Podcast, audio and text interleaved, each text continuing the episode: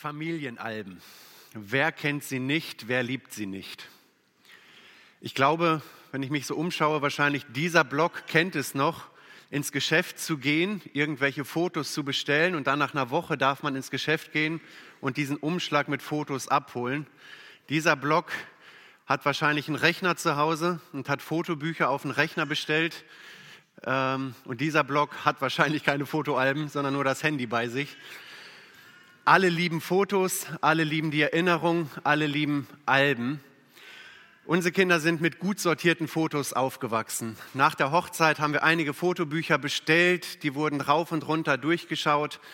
Im Rechner kann man den einzelnen Fotos Namen zuweisen, also den Personen. Und wenn man dann zum Beispiel Gerd eingibt, dann erscheinen tausend Fotos, wo nur ich drauf bin. Oder Tabea, wo dann Tabea erscheint.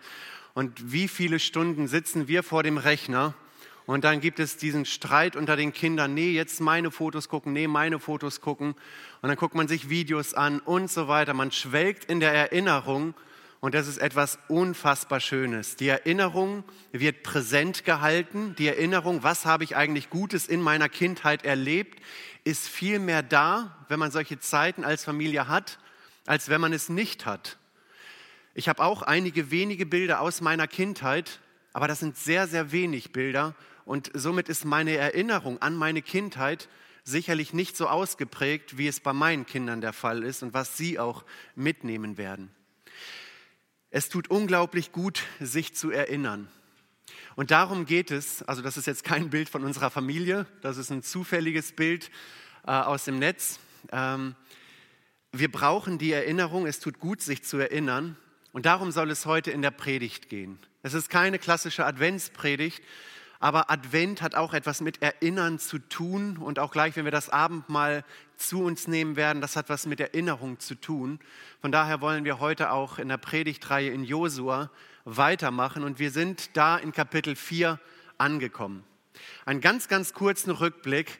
Ganz am Anfang schien es so zu sein, als ob, Gott, ob Josua von Gott überfordert war. Er soll in die Fußstapfen von Mose treten. Aber in diese Situation spricht Gott die Ermutigung hinein. Ähm, und ja, Josua merkt, er ist von der Gegenwart Gottes äh, umgeben. Wir haben darüber nachgedacht, dass dabei sein alleine nicht ausreicht. Also da sind zwei Stämme, die waren dabei, aber sie wollen gar nicht ins verheißene Land, sie wollen diesseits des Jordans bleiben. Wir haben darüber nachgedacht, wie Gott immer wieder den Glauben herausfordert. Ja, da ist eine Rahab, eine heidnische Frau, aber sie ist herausgefordert. Wie stellt sie sich zu dem lebendigen Gott? Wir haben darüber nachgedacht, was es bedeutet, wenn Gott das Volk herausfordert, neue Schritte zu gehen. Ja, sie sind vor dem Jordan angekommen. Jetzt gilt es, sich vorzubereiten, sich zu heiligen, neue Schritte zu gehen. Und sie haben sich äh, darauf eingelassen. Und in der letzten Predigt ging es eben darum, ist es möglich, ein Leben im Sieg zu leben oder ist es unmöglich? Und wir haben gesehen, rein menschlich unmöglich, mit Gott auf der Seite absolut möglich. Gott hat Unmögliches möglich gemacht und da sind wir stehen geblieben. Ja, 40 Jahre ist das Volk in der Wüste und sie erleben dieses gewaltige Wunder, wie der Jordan stehen bleibt, wie er nicht weiter herabfließt und sie trockenen Fußes in das verheißene Land ziehen. Die Priester in der Mitte, die, die Lade in der Mitte des, des Jordans und das Volk geht vorbei ähm, an der Lade in das verheißene Land und sie erleben, Gott ist treu. Gott steht zu seinem Wort. Gott ist verlässlich, wenn der Fokus auf Gott gerichtet ist. Lange Zeit war der Fokus nicht auf Gott gerichtet. Die Folge waren 40 Jahre in der Wüste. Jetzt ist der Fokus auf Gott und sie erleben, wenn sie sich Gott nahen, naht sich Gott auch äh, zu ihnen. Und welch eine Erleichterung muss es für sie bedeutet haben. Ja, die meisten von denen haben es nur vom Hörensagen mitbekommen. Ähm, viele sind in der Wüste gestorben was, was Gott alles äh, getan hat, ähm, wie er sie aus Ägypten geführt hat, dass er ein besseres Land für sie vorbereitet hat. Aber vieles war nicht greifbar und jetzt sind sie im verheißenen Land und jetzt im verheißenen Land gibt es immer noch unglaublich viele Kämpfe, Herausforderungen, Niederlagen, Unmöglichkeiten. Der Unterschied ist, sie sind jetzt an dem Ort, wo sie sein sollen und stehen jetzt in dem Kampf in dem sie stehen sollen, wo sie immer wieder neu auf Gott ähm, ja, sich einlassen müssen. Und darum geht es. Siegreich leben, erinnern, ausrichten, verkünden. So habe ich die Predigt heute genannt. Ich möchte uns die ersten acht Verse lesen aus Josua 4. Da heißt es, als nun das Volk über den Jordan gegangen war, sprach der Herr zu Josua, nehmt euch aus dem Volk zwölf Männer, aus jedem Stamm einen, und gebietet ihnen, hebt mitten aus dem Jordan zwölf Steine von der Stelle, wo die Priester stillstehen, und bringt sie mit euch hinüber und legt sie in dem Lager nieder, wo ihr diese Nacht bleiben werdet. Da rief Josua die zwölf Männer, die er bestellt hatte, von den Israeliten aus jedem Stamm einen. Und Josua sprach zu ihnen, Geht hinüber vor der Lade des Herrn, eures Gottes, mitten in den Jordan, und ein jeder hebe einen Stein auf seine Schulter nach der Zahl der Stämme Israels damit sie ein Zeichen seien unter euch. Wenn eure Kinder später einmal fragen, was bedeuten euch diese Steine, so sollt ihr ihnen sagen, weil das Wasser des Jordans weggeflossen ist vor der Lade des Bundes des Herrn, als sie durch den Jordan ging, sollen diese Steine für die Israeliten ein ewiges Andenken sein. Da taten die Israeliten, wie ihnen Josua geboten hatte, und trugen zwölf Steine mitten aus dem Jordan, wie der Herr zu Josua gesagt hatte, nach der Zahl der Stämme Israels, und brachten sie mit sich hinüber in das Lager und legten sie dort äh, nieder. Es beginnt eine neue Zeit. Es beginnen neue Herausforderungen an einem neuen Ort, wo sie sich ganz neu auf die Versprechen Gottes einlassen müssen. Aber bevor es jetzt in den Kampf geht, bevor sie gegen Jericho, gegen Ai, gegen andere Herausforderungen äh, oder mit anderen Herausforderungen zu kämpfen hatten, war es für Gott wichtig, dass sie erstmal einige Prinzipien ähm, lernen sollten. Ja, und ein erster Gedanke, der mir hier wichtig geworden ist, siegreich zu leben, bedeutet, sich zu erinnern. Und wenn ich sage, siegreich zu leben, dann bedeutet siegreich leben ist ja die Überschrift des ganzen Josua-Buches. Aber ein siegreiches Leben ist nicht ein Überleben, ist nicht ein besonderes Leben, sondern ein siegreiches Leben bedeutet oder beinhaltet das ganz normale Christenleben. Ein normales Leben mit Gott soll ein siegreiches Leben sein. Siegreich zu leben beinhaltet, sich zu erinnern. Und wenn wir etwas zurückdenken in der Geschichte, woran haben sie sich in der Wüste erinnert? Sie haben sich an Ägypten erinnert und haben gesagt, ach, wie schön es doch in Ägypten war, bei den Fleischtöpfen Ägyptens. Sie haben etwas glorifiziert, was alles andere als schön war. Ähm, die Sklaverei, das sollte angeblich schön gewesen sein. Aber Gott, das finde ich hier schön, hat jetzt ganz konkrete Vorstellungen, wie das Erinnern in ihrem Leben aussehen soll.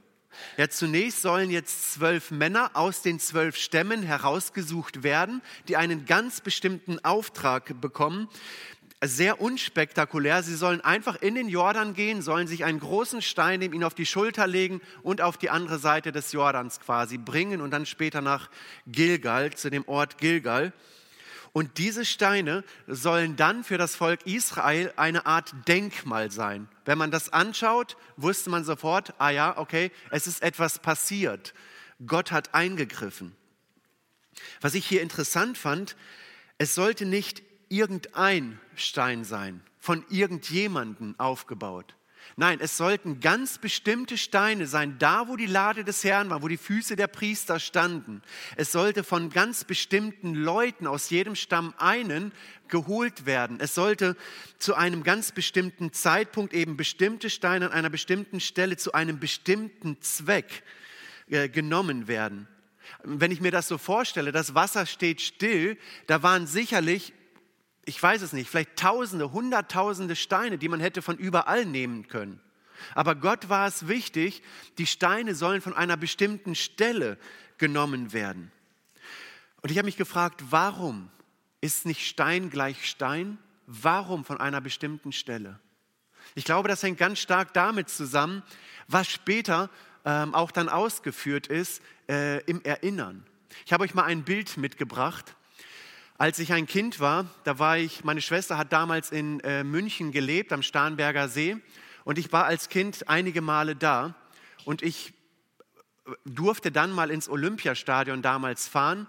Ähm, und für mich ein ganz großes Highlight damals als Kind, was bei mir hängen geblieben ist, ist das Bayern-Wimpel, das ihr da vorne seht. Ich hatte damals einen Katalog zu Hause, ich habe den rauf und runter geblättert, der war richtig ausgeleiert, ähm, weil ich das so spannend fand als Kind. Aber als ich dann da sein durfte, soweit ich mich erinnere, gab es da einen Verkaufsstand und ich durfte mir dieses Wimpel kaufen. Und warum ist es für mich besonders? Weil ich diesen Wimpel an einem bestimmten Ort, zu einer bestimmten Zeit, an einer bestimmten Stelle gekauft habe, was für mich etwas ganz Besonderes war. Ich durfte in dem Stadion sein, ich durfte es da kaufen. Ich hatte noch viele andere Sachen von dem Verein. Aber dieser Wimpel war für mich immer was ganz Besonderes.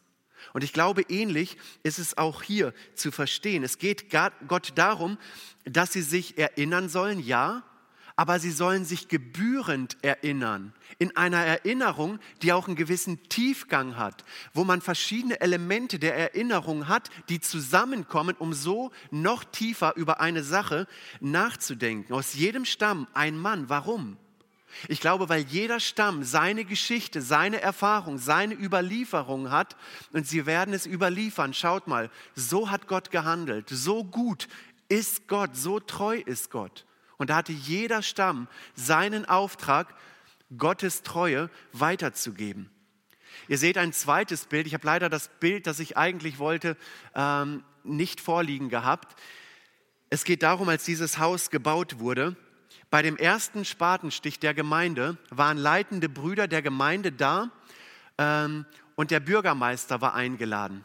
Und wenn man jetzt dieses Bild anschaut, ähm, ich habe das noch in Erinnerung, wo die Brüder stehen, wo der Bürgermeister steht bei dem ersten Spatenstich, dann erinnern wir uns heute daran, der Bürgermeister war da, er hat uns geholfen, das Grundstück zu bekommen, er hat uns geholfen, alles Mögliche in die Wege zu leiten, dass wir dieses Haus bauen durften. Aber was war noch viel, viel wichtiger bei dem ersten Spatenstich? Und das ist überliefert bis in die Gegenwart. Der erste Spatenstich war an einer ganz bestimmten Stelle. Sie war exakt unter dem Kreuz. Ja? Warum? Wegen der Symbolik, wegen der Erinnerung. Der, es geht um das Kreuz in dieser Gemeinde. Der erste Spatenstich war da, wo das Kreuz einmal sein sollte und so wurde es dann ausgerechnet. Ja, damit die Erinnerung Tiefgang hat, damit wir ausgerichtet werden, worum geht es hier in der Gemeinde? Geht es um irgendwelche, ja, vielleicht Nebensächlichkeiten? Oder geht es immer wieder um das Kreuz? Und diese Fokussierung, die brauchen wir. Und diese Fokussierung hat das Volk Israel so dringend gebraucht. Und das brauchen wir ähm, auch heute. Ja, diese Erinnerung, glaube ich, brauchen wir mehr, als wir es manchmal wahrhaben wollen. Die Erinnerung, was hat Jesus Christus ganz konkret in deinem Leben getan? Ganz persönlich? Was sind die Erinnerungssteine ganz konkret in deinem Leben? Ja, wir brauchen die Erinnerung in Form des Abendmahls. Es passt so gut, dass wir heute gleich auch danach direkt das Abendmahl feiern werden. Wir brauchen die Erinnerung in Form des Abendmahls ganz konkret. Ja, warum hat Jesus gerade das Brot gebrochen? Warum hat er ausgerechnet den Kelch eingesetzt? Ja, weil das eine Symbolik ist, weil das eine ganz besondere Erinnerung an das ist, was er für uns getan hat. Sein Leib wurde gebrochen, sein Blut hat er vergossen aus Liebe für uns. Und diese Erinnerung, äh, die brauchen wir. Und wenn wir es zu uns nehmen, das Abendmahl, wir haben auch viele Kinder hier, habt ihr sicherlich vielleicht in den Familien auch schon gehabt, dass die Kinder gefragt haben, warum macht ihr das? Warum esst ihr da immer in der Kirche Brot und warum trinkt ihr da immer? Warum darf ich nicht trinken? Warum darf ich nicht essen? Dann können wir sagen, das tun wir, weil wir Jesus lieben, weil Jesus sein Leben für uns gegeben hat. Ja, das sind Gedenksteine des Gemeindelebens, die wir in unserem Gemeindeleben brauchen. Ich habe uns noch eine Veranschaulichung mitgebracht. Ellen und ich sind, wenn wir mal unterwegs sind, gerne bei Starbucks und wir haben zu Hause eine ganze Reihe an Starbucks-Tassen an den Orten, wo wir sind, wenn es einen Starbucks gibt, kaufen wir gerne eine Tasse mit dem Namen der Stadt. Und das passiert häufig, hier waren wir gerade mal in, in Spanien, ähm, dass wir dann sitzen, wenn wir dann aus der Tasse trinken. Passiert nicht oft, aber gelegentlich mal, dass wir uns daran erinnern. Mensch, weißt du noch, boah, das war echt eine schöne Erinnerung. Die Zeit, die haben wir echt genossen oder das war schwierig oder sonst irgendetwas. Wir schwelgen in der Erinnerung, weil wir eine Erinnerung äh, da haben. Und so, glaube ich, brauchen wir es auch im Geistlichen. Ja, ich freue mich jedes Jahr, wenn nach dem Espelcamp die halbe Gemeinde mit Espelcamp-T-Shirts rumläuft. Warum? Nicht, weil das die Werbung für das Camp ist. Nein, weil durch das T-Shirt gezeigt wird, es ging um ihn. Wir waren an einem Ort mit einem Bibelvers, wo Jesus Christus verkündigt wurde, wo das Evangelium weitergegeben wurde. Ja, die Tassen, wie viele Tassen haben wir vom Espelcamp zu Hause stehen? Und vor einiger Zeit noch die, die Martin-Luther-Tasse, das war das Camp, wo ich dabei bin, schon viele Jahre her. Ja, ach ja, damals Reformation, Luther. Und so, glaube ich, kann es uns gut tun, sich zu erinnern, ähm, wo waren wir? Was hat Gott in unserem Leben getan? Ganz konkret. Ja, manche machen es so, dass sie ihre Taufurkunde bei sich zu Hause irgendwo hinhängen und dass sie sich erinnern, ich bin mit Jesus gestorben, er hat mir neues Leben gegeben. Ja, wenn, wenn es vorkommt, dass man Menschen zu Jesus führen darf, gebe ich immer wieder diese Bekehrungskärtchen mit und sage, legt diese Karte in eure Bibel hinein. Und immer wenn ihr dann dieses Kärtchen seht, dann dankt Gott, dass er euch zu seinen Kindern gemacht hat, damit ihr diese Erinnerung habt, was hat Gott in eurem Leben getan, hat euer Leben äh, neu gemacht. Ja, manche hängen sich Bibelverse an die Wand. Dieses Bild ähm, hängt bei uns, wenn man reinkommt, an der Wand. Ich beachte es oft nicht aber zwischendurch mal achte ich drauf, Gott segne dieses Haus und alle, die da gehen, ein und aus. Es geht um Gott. Auch das Haus, es soll Gott geweiht sein, ihm zur Verfügung gestellt sein. Und ich glaube, so machen es viele in der Gemeinde, dass man sich Erinnerungsstücke ins Haus, da wo man ist. Ich habe im Büro, ich liebe diesen Holzblock, das habe ich hier schon mal gesagt, wo drauf steht, Gott kann. Und wie oft hat man irgendwelche Gespräche oder Situationen, wo man dann auf den Klotz schaut und sagt, stimmt, menschlich gesehen vielleicht unmöglich, aber Gott kann. Ja, wir brauchen die Erinnerung, eine Erinnerung mit Tiefgang, die Christus im Zentrum hat. Ich finde den Vers 9 unglaublich spannend. Da heißt es, und Josua richtete zwölf Steine auf mitten im Jordan, wo die Füße der Priester gestanden hatten und die Bundeslade trugen. Diese sind noch dort bis auf den heutigen Tag, also heutiger Tag, als das Buch geschrieben wurde.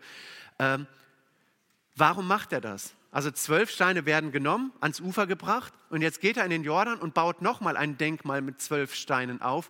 Macht es Sinn oder macht es keinen Sinn? Kurze Zeit später, das Wasser kommt zurück, die Steine sind verdeckt. Kein Mensch sieht diese Erinnerung, warum baut er sie denn dann überhaupt auf? Ich weiß es nicht, muss ich ehrlich sagen, warum, aber mir ist dieser Gedanke wichtig geworden. Er baut eine Erinnerung für Gott, die niemand sehen kann die für das menschliche Auge ver verborgen ist. Und dennoch ist es ihm wichtig. Ja, und im Neuen Testament finden wir eben immer wieder auch dieses Bild, das ich in diesem Predigtreihe schon so häufig gebraucht habe. Ja, dass wir, die wir zu Jesus gehören, dass wir mit Christus gekreuzigt sind, am Kreuz mit Jesus gestorben sind für unser altes Leben, für unser Ich und dass wir mit Christus auferstanden sind, ein neues Leben bekommen haben, eine Symbolik, wir sind begraben mit Christus, ja, dieses Bild unter Wasser.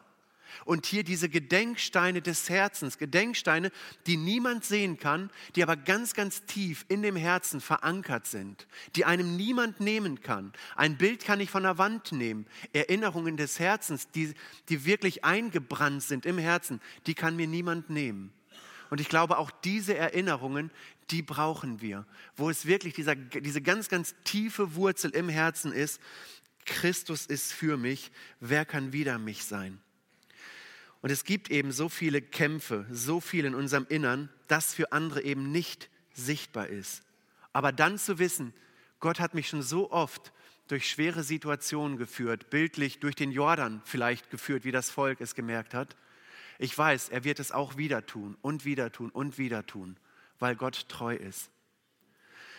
Leben im Sieg bedeutet sich an Christus zu erinnern. Ein zweiter Gedanke, siegreich zu leben, bedeutet sich auf Christus auszurichten.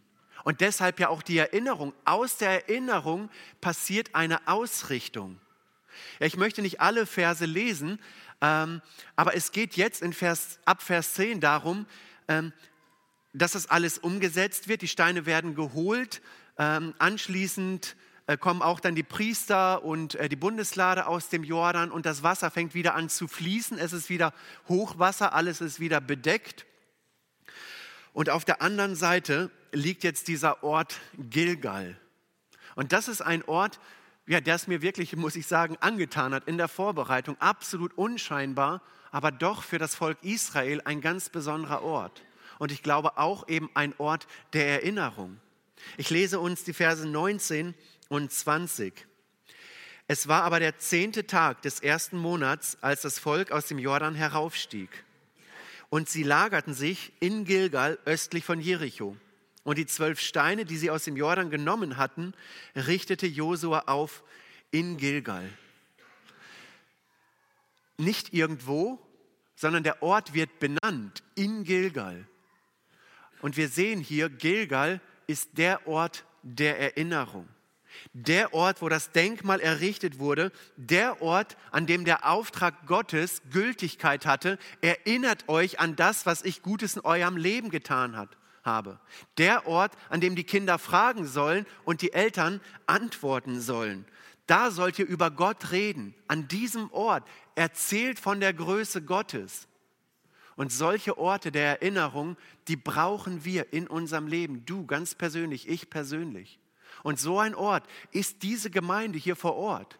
Diese Gemeinde ist ein Ort der Erinnerung, wo wir immer wieder erinnert werden an das Kreuz, an Christus, an die Liebe Gottes zu dir und mir ganz persönlich. Es ist ein Ort, wo die Kinder herkommen, wo die Kinder vielleicht Fragen stellen, wo die Kinder mit dem Evangelium konfrontiert werden und wo wir herausgefordert sind, auf Christus hinzuweisen, immer wieder neu. Und Gilgal, und das merken wir, wird ab diesem Zeitpunkt zu einem Ort, der prägend war für die ganze weitere Geschichte des äh, Volkes. Wir sehen, dass Gilgal ein Ort des Triumphes geworden ist. Ich lese uns mal ein Kapitel später in Josua 5, Vers 9 einen Vers. Da heißt es, und der Herr sprach zu Josua, heute habe ich die Schande Ägyptens von euch gewälzt und diese Städte wurde Gilgal genannt bis auf diesen Tag. Ja, die Schande ist abgewälzt, wo?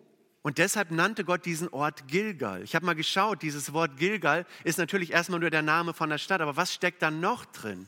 Ja, von der Wurzel her, da werden dann verschiedene andere Begriffe abgeleitet, steckt da einmal Gal bedeutet abwälzen, Galal bedeutet Mist, Dreck, Gel bedeutet Kot, Galgal bedeutet Radwagen, Wirbelwind.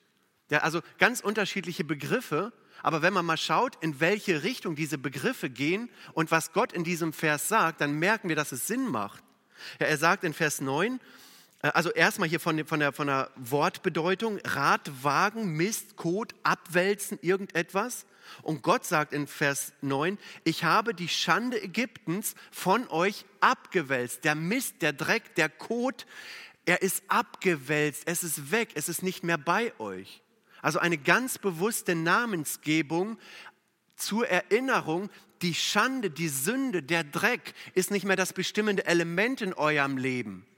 Ich habe Vergebung geschenkt, ich habe etwas Neues geschaffen. Und jetzt gilt es für das Volk, auf der einen Seite sich zu erinnern, aber aus der Erinnerung auch nach vorne zu schauen. Und da ist mir die Stelle von, von äh, Paulus so wichtig geworden, wo er sagt in Philippa, meine Brüder und Schwestern, ich schätze mich selbst nicht so ein, dass ich es ergriffen habe.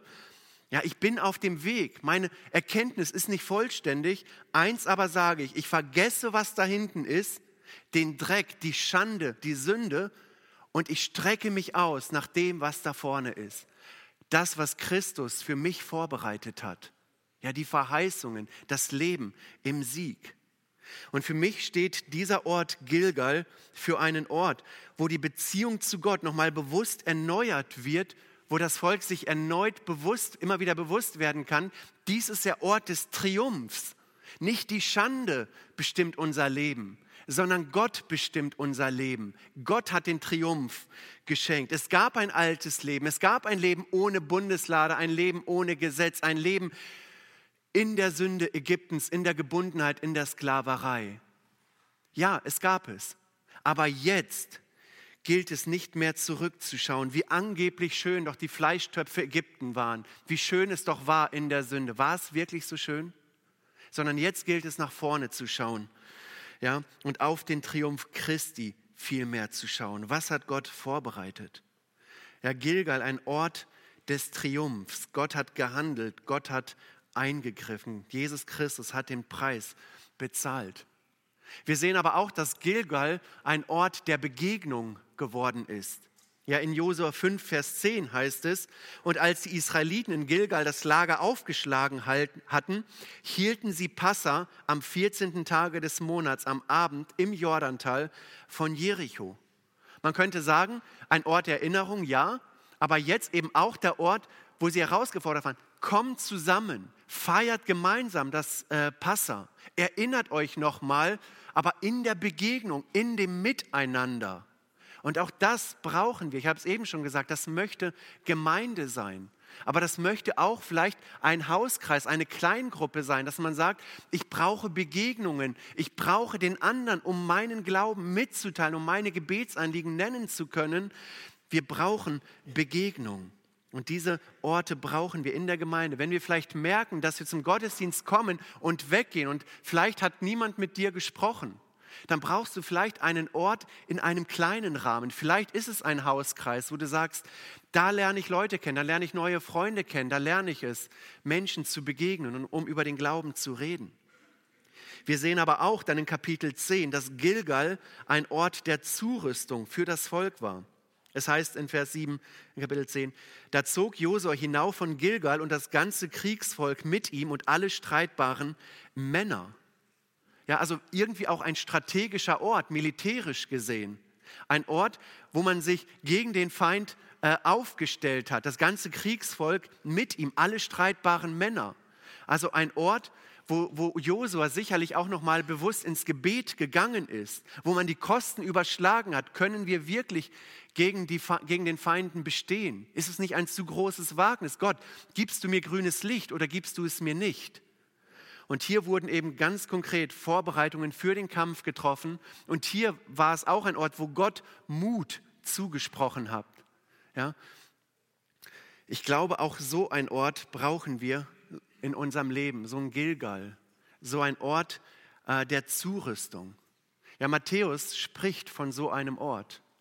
Ich lese uns Matthäus 6, Vers 6, da heißt es, wenn du aber betest, so geh nach Gilgal, würde ich sagen. Ja, so geh in dein Kämmerlein, schließ die Tür zu, bete zu deinem Vater, der im Verborgenen ist. Und dein Vater, der an das Verborgene sieht, wird es dir vergelten. Ich glaube, siegreich zu leben, also ein normales Christenleben zu leben, bedeutet, sich dessen bewusst zu sein, ich brauche in meinem Leben das Kämmerlein. Ohne das Kämmerlein bin ich aufgeschmissen brauche die ganz persönliche Beziehung zu Jesus Christus, wo ich Zurüstung erfahre, wo ich Kosten überschlage, wo ich dann aus der Zurüstung heraus in den Kampf gehe und sage, Herr, mit dem Sieger, mit dir an meiner Seite kann ich auch diesen Tag bestehen. Und ich freue mich auf das, was du für mich vorbereitet hast. Ich freue mich über die Führung des Heiligen Geistes. Und das bedeutet, das brauchen wir. In Epheser 6 heißt es, zieht an die Waffenrüstung Gottes, damit ihr bestehen könnt, könnt gegen die listigen Anschläge des Teufels. Wenn jemand mitten in einem Schlachtfeld ist, dann wird er nicht auf die Idee kommen, sich eine Rüstung anzuziehen, sondern er wird die Rüstung anziehen, wenn er noch nicht auf dem Feld ist, wenn der Gegner noch nicht direkt vor ihm steht. Und das passiert eben im Kämmerlein. Ich bin im Kämmerlein, ich ziehe mir die Waffenrüstung an und ich gehe in den Kampf und ich weiß, ich kann das Feld behalten mit der Waffenrüstung Gottes. Und der Kampf, der ist real. Es gibt Schlachten, die es zu schlagen gilt. In Vers 12 heißt es, denn wir haben nicht mit Fleisch und Blut zu kämpfen, sondern mit Mächtigen und Gewaltigen, mit den Herren der Welt, die über diese Finsternis herrschen, mit den bösen Geistern unter den Himmel. Deshalb ergreift die Waffenrüstung Gottes, damit ihr an dem bösen Tag Widerstand leisten und alles überwinden und das Feld behalten könnt. Ja, wir alle, die wir Jesus lieben, wir brauchen dieses Gilgal, dieses Kämmerlein in unserem Leben. Ja, mal wird es uns leichter fallen, das Kämmerlein aufzusuchen, mal werden wir merken, es ist ein Kampf, es ist ein geistlicher Kampf, das Kämmerlein aufzusuchen. Aber ich möchte uns ermutigen, dass es diesen Ort wirklich in deinem Leben gibt. Sonst werden wir nicht bestehen können und der Feind, der wird uns komplett überrennen. Und ein letzter Gedanke, der mir zu Gilgal wichtig geworden ist. Gilgal ist ein Ort der Ruhe. Ja, das spielt zusammen. Ein Ort der Zurüstung, aber auch ein Ort der Ruhe. Hat von da in den Kampf gegangen, aber wir lesen in 10, Vers 15, Josu aber kehrte ins Lager nach Gilgal zurück und ganz Israel mit ihm. Und dann in Vers 43 nochmal ganz ähnliche Formulierungen. Und auch das will unser Kämmerlein sein. Nicht nur der geistliche Kampf, sondern auch dieses in Christus zur Ruhe kommen, ausatmen, durchatmen, ruhig werden, sich Frieden, Freude schenken lassen aus der Beziehung zu Christus.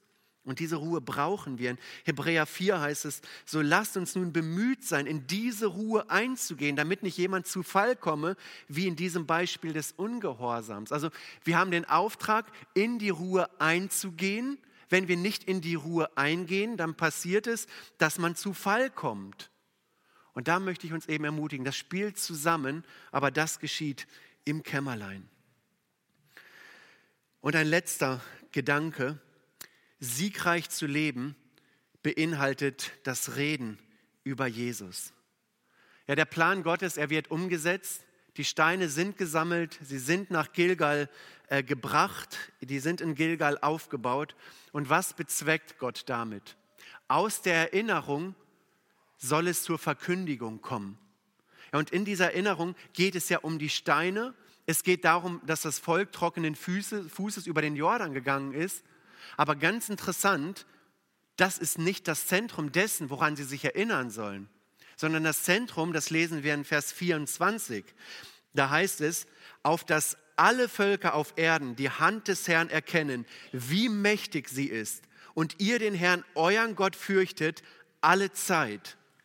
Ja, das ist das eigentliche Ziel der Erinnerung. Jesus Christus, der dreieinige Gott, er soll erkannt werden. Alle Völker sollen Gott erkennen. Ja, und sie sollen, das Volk soll Gott fürchten. Und das ist jetzt so praktisch und so greifbar. Es geht um die Verkündigung dessen, was Gott getan hat. Und jetzt könnte ich natürlich in der Anwendung sagen, jetzt wenn ihr auf der Arbeitsstelle sagt, verkündet. Wenn ihr missionarisch unterwegs seid, verkündet. Wenn ihr in der Schule seid, verkündet. Und es wäre richtig biblisch und korrekt. Aber ich finde es schön, dass es hier nicht anfängt, sondern es fängt sehr viel früher an. Ich lese nochmal die Verse 20 bis 23. Und die zwölf Steine, die sie aus dem Jordan genommen hatte, richtete Josua auf in Gilgal und sprach zu den Israeliten, wenn eure Kinder später einmal ihre Väter fragen, was bedeuten diese Steine, so sollt ihr ihnen kundtun und sagen, Israel ging auf trockenem Boden durch den Jordan, als der Herr, euer Gott, den Jordan vor euch austrocknete, bis ihr hinübergegangen wart, wie der Herr, euer Gott, am Schilfmeer getan hatte, als er vor uns austrocknete, bis wir hindurchgegangen waren. Wir haben den Verkündigungsauftrag und ich möchte es dreifach unterstreichen mit drei Ausrufezeichen äh, versehen. Gar keine Frage. Und es muss raus, damit alle Völker die Hand des Herrn erkennen. Aber ich finde die Reihenfolge hier ist so bemerkenswert. Ja, als allererstes muss man im Wort Gottes gegründet sein um über Gottes, über Gottes Handeln reden zu können. Ja, das heißt, die Väter, die Männer, sie mussten wissen, was hat Gott denn eigentlich getan? Wie hat er es getan, damit sie es denn auch richtig an die Kinder weitergeben äh, konnten? Und das ist sehr praktisch. Ja, wir brauchen diese Beschäftigung mit dem Wort Gottes. Aber dann eben, und das ist hier der zentrale Punkt, der Verkündigungsauftrag, er beginnt immer zu Hause. Ja, die Kinder sollen ihre Väter fragen. Da frage ich mich, warum nicht ihre Mütter? Können die Mütter das nicht viel besser? Sicherlich, ja, oder vielleicht manche. Aber es, sollen die, es soll den Vätern gefragt werden. Natürlich werden die Mütter auch erzählen. Natürlich sind sie mit hineingenommen in diesen Auftrag einer geistlichen Erziehung. Aber ich glaube, dass wir Männer, wir Väter einen ganz besonderen Auftrag von Gott haben.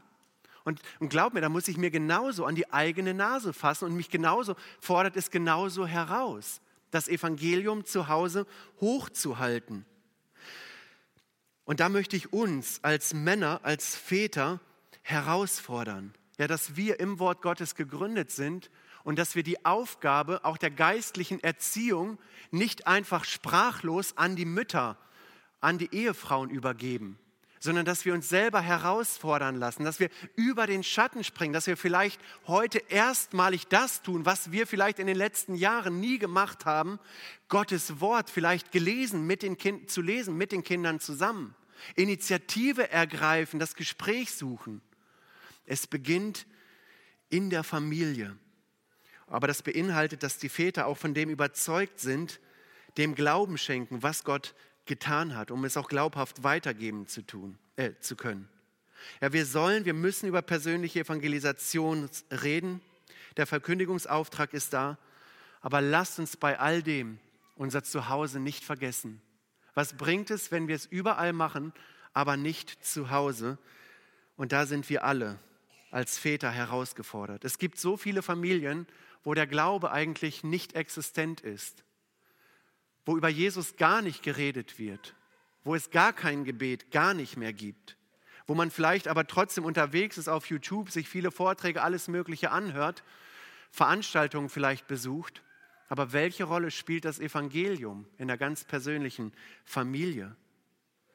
Und da möchte ich uns ermutigen. Ich glaube, wenn wir zu Hause anfangen, mit voller Überzeugung über Jesus Christus zu reden, wenn wir uns vielleicht überwinden, mal über ihn zu reden, wie Christus vielleicht in einem ganz persönlichen Zeugnis in sein Leben neu gemacht hat, was es bedeutet, mit Jesus zu leben, dann wird es Kreise ziehen. Dann werden unterm Strich alle Völker das hören, das Evangelium und Gott wird alle Ehre bekommen, weil die Kinder von dem angesteckt werden, was sie zu Hause mitbekommen und sie werden es ihren Kindern erzählen. Und aus der Verkündigung heraus lassen sie sich rufen für die Mission, für einen weiteren Verkündigungsauftrag. Ja, es beginnt im Kleinsten und wie so ein, so ein Stein, der ins Wasser geworfen wird. Ins Wasser fällt ein Stein, ganz heimlich, still und leise, aber er zieht große Kreise. Und so auch das Evangelium von Jesus Christus. Und wenn wir es nicht gelernt haben, und da bin ich wieder bei der Anwendung von eben, über den Glauben zu reden, dann möchte ich uns ermutigen, wenn ihr rausgeht, ist links ein Zettel mit einem QR-Code, wo man sich für eine Kleingruppe anmelden kann. Kommt in eine Kleingruppe. Seid dabei, hört zu, lernt es, über Jesus zu reden, euch mitzuteilen, euch herausfordern zu lassen im Glaubensleben. Kommt auf uns Brüder zu, kommt auf mich zu, auf Rudi zu, auf Hansi, Alex, egal. Und lasst uns ins Gespräch kommen. Wir wollen Hilfestellung leisten, damit Evangelium gelebt werden kann in der Familie. Wir wollen nicht nur von hier vorne sagen, es ist wichtig, sondern wir sind auch gerne bereit, eine Meile oder auch eine zweite Meile gemeinsam zu gehen, damit Prozesse angeschoben werden können. Das Ziel, auf das alle Völker auf Erden die Hand des Herrn erkennen, wie mächtig sie ist und ihr den Herrn, euren Gott, fürchtet, alle Zeit. Dadurch bekommt Gott die Ehre. Gott bekommt die Ehre, wenn wir uns an ihn erinnern. Aus der Erinnerung bekommt Gott die Ehre, wenn wir uns auf ihn ausrichten. Und Gott bekommt die Ehre, wenn wir aus der Ausrichtung heraus ihn verkünden, an dem Ort, wo Gott uns hingestellt hat.